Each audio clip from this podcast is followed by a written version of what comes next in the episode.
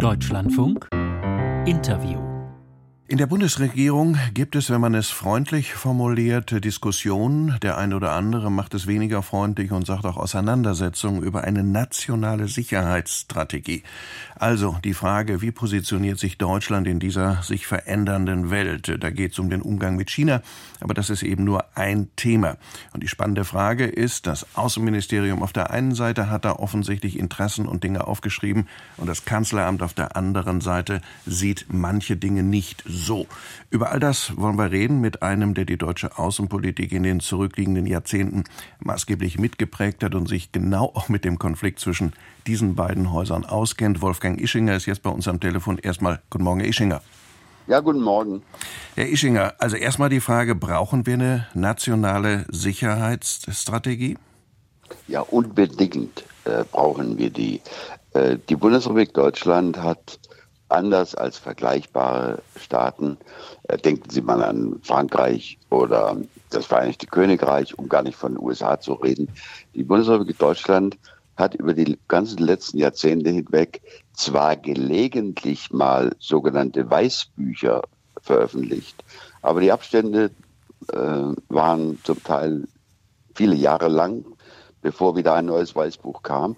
Und das Weißbuch war regelmäßig eigentlich eher ein Produkt des Verteidigungsministeriums, in dem dann das Auswärtige Amt, das weiß ich nun wirklich aus eigener Erfahrung sehr genau, das Auswärtige Amt und das eine oder andere andere dritte Ressort drin herumschrieben oder, oder, oder Streichaktionen machten. Es war also nicht etwa ein wirklich gemeinsames Produkt aller an den auswärtigen Beziehungen, an der an der Strategie der Bundesrepublik Deutschland beteiligten Ressorts. Und das sind inzwischen ziemlich viele. Das heißt, da gibt es eine Leerstelle. Ja, es gibt einen Bedarf.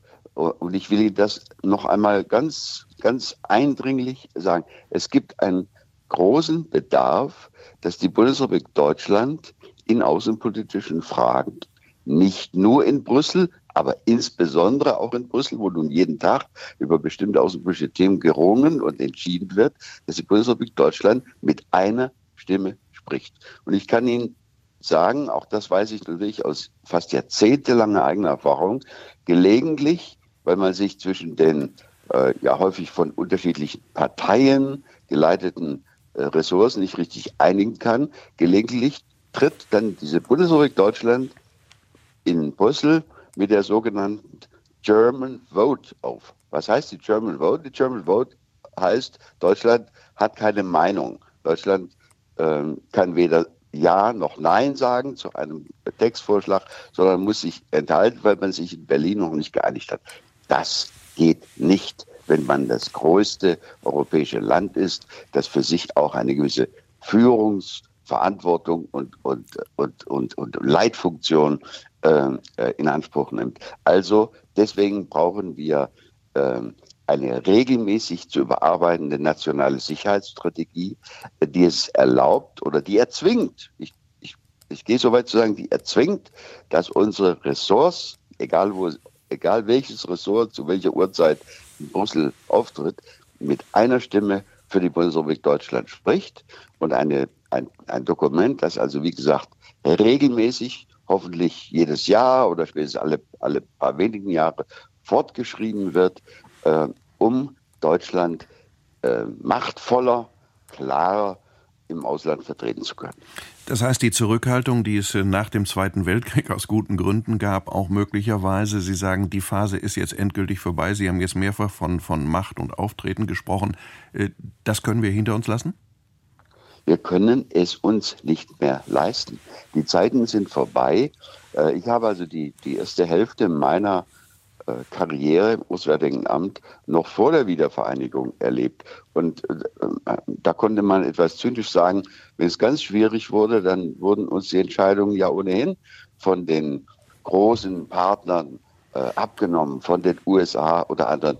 Die Zeiten sind aber endgültig vorbei. Deutschland muss, und das zeigt ja auch die aktuelle äh, Weltlage, äh, die, der Krieg in der Ukraine, äh, die vielen, vielen anderen Herausforderungen, die auf uns zukommen.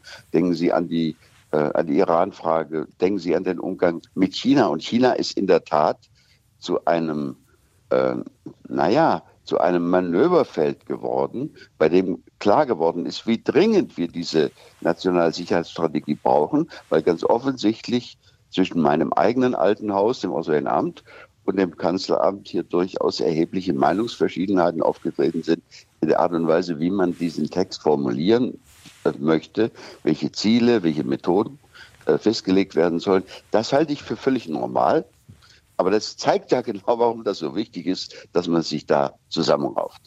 Deshalb kommen wir jetzt zu der spannenden Frage, wo muss das am Ende angesiedelt sein? Kann das dann bei einem einzelnen Ressort sein, jetzt ohne das Auswärtige Amt zu unterschätzen? Oder muss das nicht am Ende die Koordinationsfunktion des Bundeskanzlers und des Bundeskanzleramtes sein? Was sagt derjenige, der lange im Auswärtigen Amt war? Also, ich gehe noch mal einen kleinen Schritt zurück, wenn ich darf. Bitte. Dieses nationale Sicherheitsstrategie, so will ich es mal ein bisschen provozierend früher morgen formulieren, die ist das Papier nicht wert, auf dem sie geschrieben ist, wenn sie nicht begleitet wird von einem entsprechenden Instrumentarium zur Umsetzung. Damit sind wir beim Thema Nationaler Sicherheitsrat oder umfassender zuständiger Bundessicherheitsrat, den wir ja seit den 70er Jahren haben, der aber von den Bundesregierungen in diesen langen letzten Jahrzehnten regelmäßig im Wesentlichen und vor allem nur für äh, Entscheidungen über Rüstungsexporte benutzt äh, worden ist. Also wir brauchen das Umsetzungsinstrumentarium. Und daran, daran entzündet sich die Frage, wer hat da, wie wir bürokratisch so schön sagen, die Federführung? Richtig. Wer äh, ist der Chef dieses Gremiums, das dann tatsächlich über die Umsetzung, über die konkreten Entscheidungen befindet. Und da muss ich Ihnen sagen, ich, ich weiß genau, da mache ich mir jetzt in meinem eigenen alten Haus keine neuen Freunde. Das kann nur im Kanzleramt sein. Und, und aus meiner Sicht ergibt sich das automatisch äh, aus einer ganzen Reihe von Grunddokumenten aus, schon mal aus dem Grundgesetz. Denn es ist der Bundeskanzler und niemand anders, der die sogenannte Richtlinienkompetenz hat. Und es gibt sich aus dem Lissabonner Vertrag, äh, in dem wir mitgestimmt haben, dass beispielsweise äh, bei den europäischen Vorgängen, äh, wenn wir über die Sitzung des Europäischen Rats sprechen, das, das höchste Entscheidungsgremium der Europäischen Union, da sitzt das Auswärtige Amt noch nicht mal mit am Tisch. Das heißt, kann es nicht, deswegen yeah. kann es nicht sein, dass dass die Federführung, dass die Zuständigkeit irgendwo anders liegt als im Kanzleramt, sonst funktioniert das nicht.